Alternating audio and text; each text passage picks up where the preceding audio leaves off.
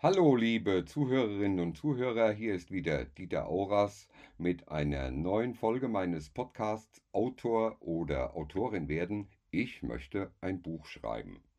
Mein erster Gast in dieser neuen Form ist gleichzeitig die sympathische Kollegin, die mich überhaupt erst auf die Idee gebracht hat, den Podcast um interessante Interviews mit erfahrenen Autoren und Autorinnen zu erweitern. Ich begrüße begrüße recht herzlich die wunderbare Tatjana Kruse. Herzlich willkommen, Tatjana. Hallo Dieter, das ist so schön bei dir sein zu können. Danke. Mich freut es auch. Ich habe im Vorfeld natürlich einiges über dich gelesen und war doch sehr erstaunt. Man nennt dich die Königin der Krimödie, also der Krimikomödie.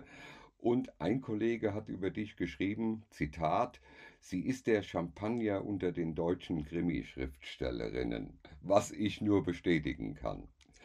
Wenn ich mich nicht verzählt habe, hast du bis heute 28 Romane, korrigiere mich, wenn ich was Falsches sage, 28 Romane, drei Kurzgeschichten, Sammelbände und nach eigenen Angaben etwa 10 Kurzgeschichten pro Jahr in verschiedenen Anthologien veröffentlicht.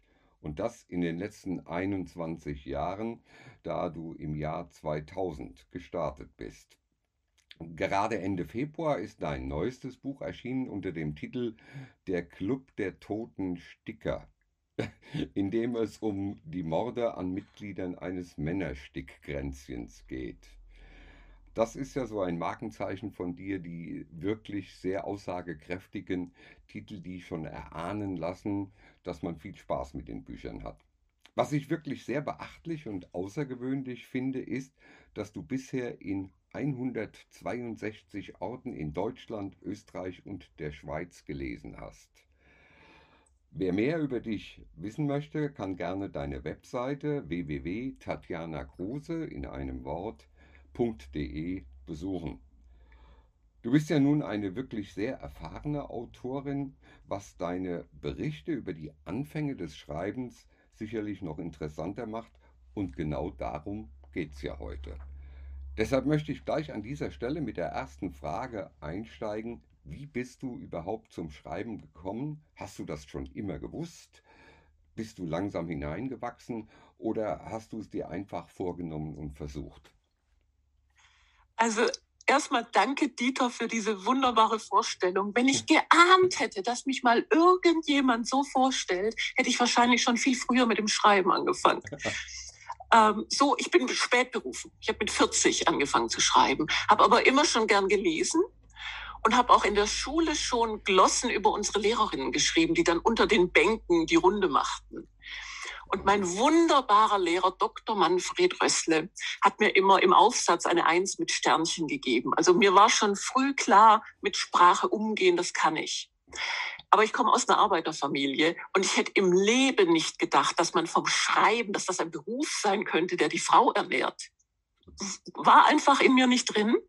Deswegen habe ich was anderes gemacht und irgendwann mal umgesattelt auf Literaturübersetzerin. Und beim Übersetzen von Kriminalromanen habe ich, die langjährige Leserin, ganz oft gedacht, das könnte ich auch, womöglich besser.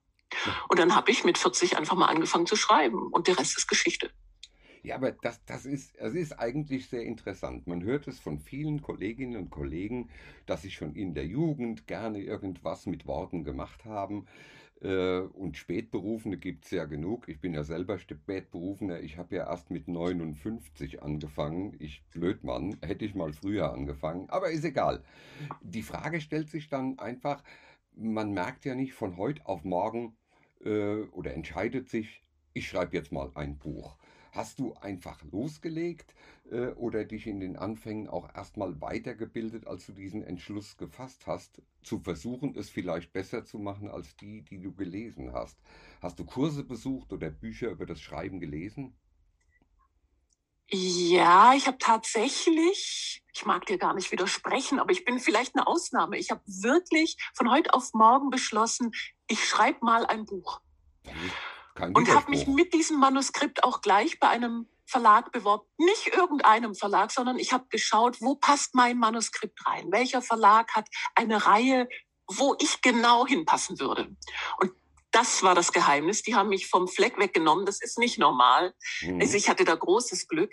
Aber eben weil ich das so aus dem Bauch raus einfach mal gemacht habe, denke ich bis heute, 21 Jahre später, habe ich dieses Hochstapler-Syndrom mhm. und denke, na, du hast es ja gar nicht gelernt. Du kannst es ja eigentlich gar nicht. Und deswegen, wenn ich etwas konsequent mache, dann ist es Literatur übers Schreiben lesen, sei es von Stephen King bis ja. hin zu Ray Bradbury. Ich belege jedes Jahr mindestens einen Workshop Jetzt äh, in Pandemiezeiten habe ich Meisterkurse unter anderem bei Dan Brown belegt. Also ich bilde mich konsequent weiter. Ob das was bringt, sei mal dahingestellt. Aber es tut mir einfach gut. Ich fühle mich besser. Also schaden kann es auf keinen Fall, aber es ist, ist wirklich interessant. Also erstmal einfach loslegen und sich im Nachhinein dann weiterbilden. Aber ich, ich denke mal, dass das Schreiben an sich ja schon uns weiterbildet, automatisch. Ich kann jetzt nicht auf so viele Bücher zurückblicken wie du, aber hm, ich glaube, man wird auch irgendwie von Buch zu Buch besser, oder? Na, ich hoffe. Also wenn ich jetzt alte Bücher von mir lese, dann kann ich nicht behaupten, dass ich die genial finde. Also ja. ich denke ganz oft, uh, die Stelle oder da hättest du doch. Ja. Aber ich habe das Beste gegeben zu der Zeit, ja. das mir möglich war. Und du hast absolut recht, man lernt ja immer mehr dazu. Nicht nur schreiben, sondern auch als Mensch lernt man dazu. Und ich bin ja Auftragskillerin. Ich ja. schreibe ja im Auftrag. Also viele wissen das nicht, aber als Berufsschriftstellerin schreibst du nicht erst und suchst dann den Verlag, mhm. sondern der Verlag beauftragt dich gewissermaßen ja. und sagt, schreib uns mal was. Dann darf der sich natürlich auch was wünschen. Ja, natürlich. Und ganz oft ist es ein Ort. Lass doch den nächsten Roman bitte in meinetwegen Kitzbühel spielen. Nur so bin ich nach Kitzbühel gekommen. Ich hatte so ein Wahnsinns, das war mein vorletztes Buch. Ich hatte Wahnsinnsvorurteile gegen Kitzbühel. Leichen, die auf weil Kühe ich dachte, starren. Kühe, die auf bitte? Leichen starren. Kühe, die Leichen, auf, die auf ja, Kühe Leichen, starren. die auf Kühen starren. Ja, ich erinnere mich. Und das war herrlich, weil ich so Vorurteile hatte. Ich dachte, Kitzbühel, Schickimicki, das ist aber nur punktuell wahr. Kitzbühel ist ein wunderschöner Ferienort für mhm. jeden, für jede. Ja. Und ähm, da die eigenen Vorurteile abzubauen, das fand ich klasse. Und ich habe es geliebt. Ich liebe auch das Buch. Aber ich liebe ja alle meine Bücher. Das sind ja meine Babys. Das ist, glaube ich, normal. Aber es ist wichtig, was du erwähnt hast. Du sagst, du bist Auftragskillerin, du schreibst im Auftrag, aber der Beginn war natürlich anders. Weil, äh, aber ich, ich sehe, ich erkenne vieles von dem, was du sagst, wieder. Du sagst, du fühlst dich als, du hast dieses Hochstapler-Syndrom. Ähm, auch ich habe lange überlegt, ob ich es mir anmaßen kann, als Nicht-Germanist, äh, der also nicht studiert hat und nichts, äh, einen Podcast zu machen über das Bücherschreiben. Wie werde ich Autor oder Autorin? Weil es ja eigentlich nur eigene Erfahrungswerte sind. Und man denkt dann manchmal, naja, andere haben das studiert oder so. Aber ich denke auch, dass dieses autodidaktische gar nicht so verkehrt ist. Dass es auch sicherlich tolle Autorinnen und Autoren gibt, die sich das selber beigebracht haben oder einfach nur das machen, was ihnen Spaß macht. Und wenn es dann jemand mag, toll. Und wenn nicht, Pech gehabt. Aber einfach dadurch. Ich wollte ganz gern auch auf die dritte Frage jetzt schon kommen. Hast du zu Beginn deiner Karriere Fehler gemacht und wenn ja, welche? Gibt es irgendjemand, der zu Beginn, in der Mitte und am Ende keine Fehler macht? Man macht ja. immer Fehler. Ja. Mein größter Fehler, glaube ich, war jetzt nicht das, was das Schreiben angeht, sondern wie ich mich vermarkte. Mhm. Ich habe mir keinen Agenten gesucht für das erste Buch. Ich bin einfach so zum Verlag gegangen. Und als der Verlag Ja zu mir gesagt hat, da hätte ich am liebsten dem Verleger, der Lektorin, der Putzfrau die Füße geküsst. Ich habe diesen Vertrag blind unterschrieben. Ich habe den nicht durchgelesen, den ersten Buchvertrag. Die hätten mir sechs Waschmaschinen verkaufen können oder mir die Pflicht auferlegen, als Gogo-Girl bei der Verlagsparty zu tanzen. Ich war einfach nur dankbar. Ja. Und Dankbarkeit ist nicht schlecht. Ähm, und ich wurde auch nicht über den Tisch gezogen. Das will ich damit wirklich nicht sagen. Aber ich habe mich auch zu billig verkauft. Also andere Einsteiger haben einfach mehr bekommen. Deswegen, ich hätte mir meinem jüngeren Ich geraten, such dir erst eine Agentur, und lass dich von der Agentur zum Verlag bringen, weil die Agentur ist neutral.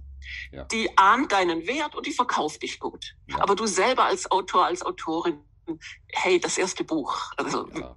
da geht es uns, glaube ich, allen gleich, da ist man dankbar. Man kann sich nicht einschätzen und man ist einfach dankbar und ich hätte das genauso wahrscheinlich gemacht. Ich habe den anderen Weg, ich habe zuerst eine Agentur gesucht, aber ich habe auch bei der ersten Agentur blind zugegriffen, habe Glück gehabt, dass sie mich gut vertreten bis heute und äh, ich wäre auf äh, den ersten Vertrag schon reingefallen, weil da Klauseln drin waren, die die Agentur gestrichen hat, hätte ich überhaupt nicht gemerkt. Also das ist, glaube ich, äh, sicher ein guter, guter Rat und ähm, man sollte allen Anfängern sicherlich den Tipp geben, versucht es, wenn ihr wollt, unbedingt dann auch gleich direkt beim Verlag, aber mit einer Agentur ist man natürlich schon ein bisschen besser dran. Ja, ich glaube, du hast es schon erklärt. Du wusstest von Anfang an, welches Genre dir am besten liegt. Hast du jemals daran gedacht, das Genre auch zu wechseln und was anderes äh, zu schreiben? So wirklich ernste, ernste lyrische Literatur, wie die ja die einzig wahre Literatur ist. Alles andere, was wir machen, ist ja keine echte Literatur. Hast du überlegt?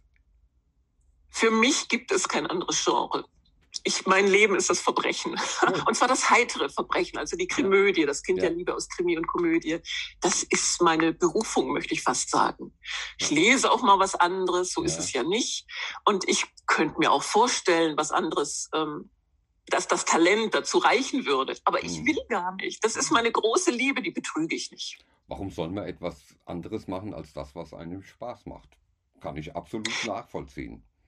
Ja gut, es gibt ja viele Kolleginnen und Kollegen, die breiter aufgestellt sind, deren Liebe ist halt ähm, ja mehr für die Fläche und ich bin mehr punktuell. Ich liebe dieses Genre, das ich mir eigentlich gar nicht ausgesucht habe. Das ist mir so zugeflogen. Also das kommt so aus mir raus. Ich muss auch, wenn man mich manchmal fragt, wie kommst du auf deine Sprüche oder Kapitelüberschriften, was immer, das weiß ich nicht. Das will aus mir raus. Liz Gilbert hat in ihrem wunderbaren Buch Big Magic mal geschrieben, ähm, dass du als Künstler, ich als ähm, Künstlerin, wir sind sowas wie ein Ventil. Die Ideen wollen durch uns geboren werden. Also das ist so natürlich eine ESO-Idee. Aber ich finde das gar nicht so abgefahren. Ich denke manchmal, was ich da schreibe, ich schreibe ja auch sehr schnell, das muss aus mir raus. Das kommt gar nicht wirklich von mir, das war schon da, ich schreibe es nur auf. Ich kann das nur zu 100% bestätigen. Wenn ich ältere Bücher von mir lese, wundere ich mich manchmal tatsächlich und sage, wie bin ich auf diese Idee gekommen? Woher kam das? Äh, ich habe keine Ahnung. Äh, warum habe ich diese Wendung beschritten oder so? Es ist wirklich etwas, deshalb unterschreibe ich das zu 100%, was unbewusst geht und wir teilweise nicht nachvollziehen können, wie das entsteht. Gut, Jetzt kommen wir zum etwas unangenehmen Thema. Hattest du denn auch Rückschläge? Äh, und wie, wenn ja, wie bist du damit umgegangen? Was hat das bei dir bewirkt? ja, ich hatte Rückschläge. Ähm, viele sogar. Aber eins ähm, der ersten Erlebnisse war ganz bestimmt der Lektor, das war ein anderer Verlag, der mich dann auch nicht genommen hat. Der, der Lektor hat sich immerhin die Mühe gemacht, mir damals sogar noch per Brief, also nicht E-Mail, sondern per Brief zu schreiben, ähm, meine Sachen, mein Manuskript hätte Aufsatzniveau und nicht mal gutes Aufsatzniveau. Oh. Und ich solle doch bitte das Schreiben bleiben lassen. Oh. Und da habe ich erst mal geschluckt, klar. Ja. Und dann ist, kam aber so ein bisschen eine Trotzreaktion. Mhm. Und ich dachte, das liest man ja auch oft, das Beste, wenn jemand zu dir sagt, du kannst das nicht, ist, mach es trotzdem und schick ihm ein Selfie davon. Und genau das habe ich getan. Herrlich. Na, aber wirklich die richtige Reaktion. Nicht, auf, nicht aufgeben, auf jeden Fall. Also aufgeben gilt nicht. Das ist etwas, was ich überhaupt nicht nachvollziehen kann, wenn Leute beim ersten Rückschlag aufgeben. Das sieht man leider Gottes immer wieder, auch im Berufsleben. Es klappt irgendwas nicht, dann schmeiße ich alles hin und höre hm. auf. Furchtbar. Traurig, tragisch, furchtbar. Aber du hattest nie eine solche Zeit, dass du gesagt hast, ich, ich würde aufgeben, ich, ich, ich habe keine Lust mehr. Nee. Jetzt noch nicht. Gut. Also ich bin ja in der Blüte meines. Schaffens. Was in 20 Jahren ist, weiß ich noch nicht. Ähm, aber ich kann es mir eigentlich nicht vorstellen. Ja, nee.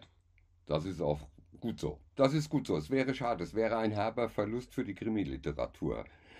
Äh, oh, du bist so gut zu mir. aber, aber, ich habe ja, ich habe wirklich auch so, so ein bisschen eine Message mit meinen heiteren Romanen. Ich war ja selber auch lange sehr schwer krank und was mir da gehol geholfen hat, war heitere Literatur. Das äh, ist mir wichtig. Also ich könnte, glaube ich, keinen ernsten Krimi schreiben, weil ich das nicht möchte. Ich möchte, dass meine Bücher, ich sage immer Wohlfühlinseln sind ja. im grauen Alltag. Ähm, ja, man darf es auch Eskapismus nennen.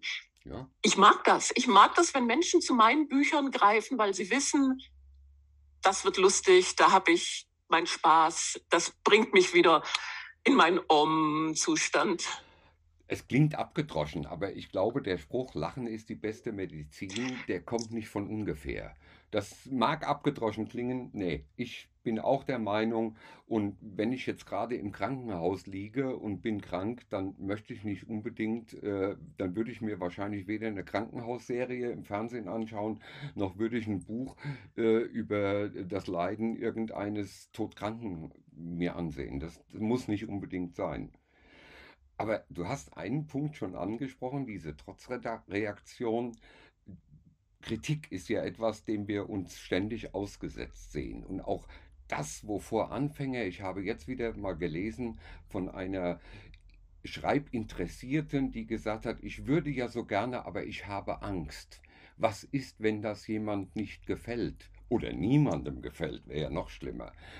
Wie gehst du mit Kritik um? Wir kriegen sie immer wieder. Ja, ständig. Ähm, also ganz schnell noch zu der Dame. Der Fall, dass es niemandem gefällt, den gibt es nicht. Das ist wie beim Menschen auch. Jeder auch. Topf findet seinen Deckel. Ähm, Kritik, finde ich, aber muss man definieren. Von welcher Kritik sprechen wir? Es gibt die professionelle Buchkritik. Ja. Seien das Journalisten, seien es Blogger. Und da habe ich, das ist so ein bisschen hm, meine Leidenschaft, laut in die Welt hinauszurufen. Jährlich erscheinen 100.000 Bücher. Sagt mir nicht, was scheiße ist. Sagt mir, was ich lesen muss, weil es so gut ist. Gebt mir einen Tipp.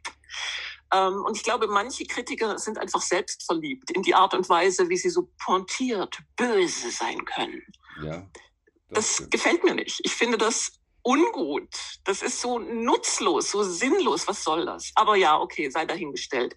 Deswegen lese ich aber auch keine Rezensionen meiner Bücher mehr. Mache ich grundsätzlich nicht. Übrigens auch nicht auf Amazon, mhm. weil da ja auch ganz oft geschrieben wird, ah, das Buch hat mir nicht gefallen. Das kam schon mit einem Knick an. Das hat die Verpackung mit dem Inhalt zu tun. Ja. Aber na gut. Das schützt mich natürlich nicht davor. Es gibt ja besorgte Mitmenschen, die einem dann auch mal sagen, oh, hast du das gelesen? Oh, das war aber böse. Gut, sowas kriege ich dann schon mal gespiegelt. Ja. Aber generell, solche Kritik von außen lese ich gar nicht, weil ich die Leute nicht kenne. Bestes Beispiel, mein allererster Siggi Seiferheld-Band. Mein Held ist ja ein älterer Mann und er verliebt sich in eine ebenfalls ältere Frau. Und der allererste Kritiker hat geschrieben, ja, da verlieben sich die beiden, aber es gibt im ganzen Buch keine Sexszene.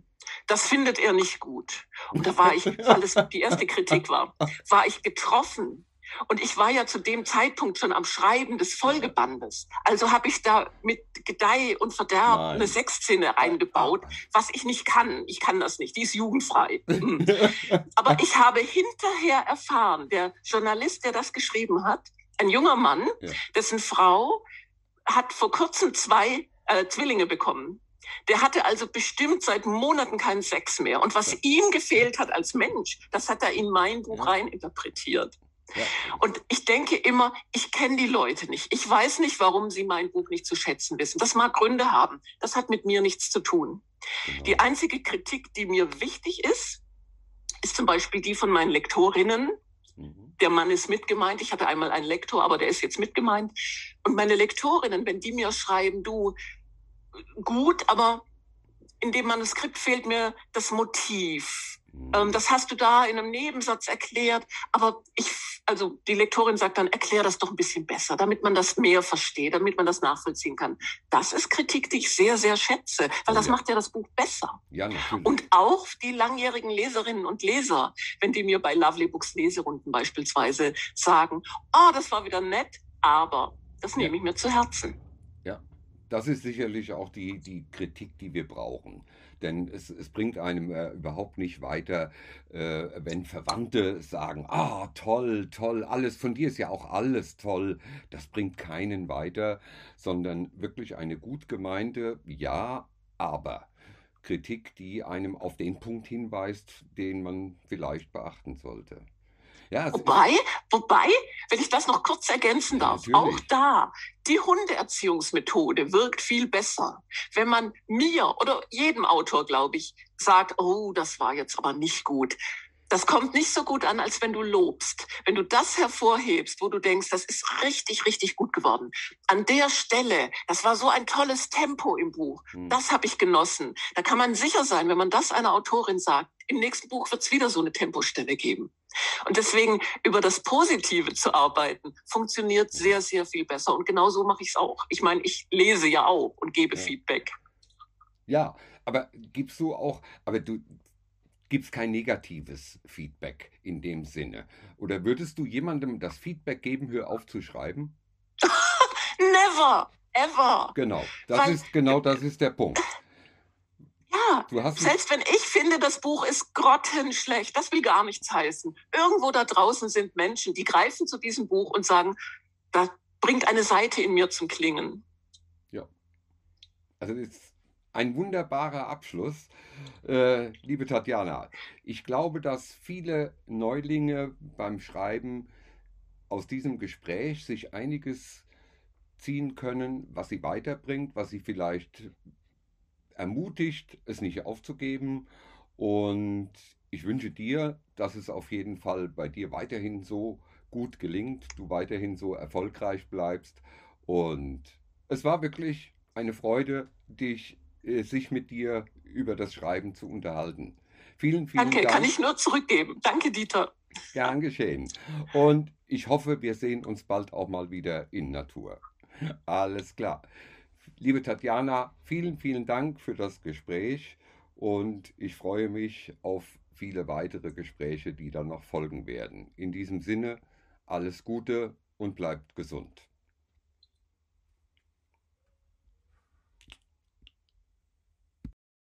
Wow.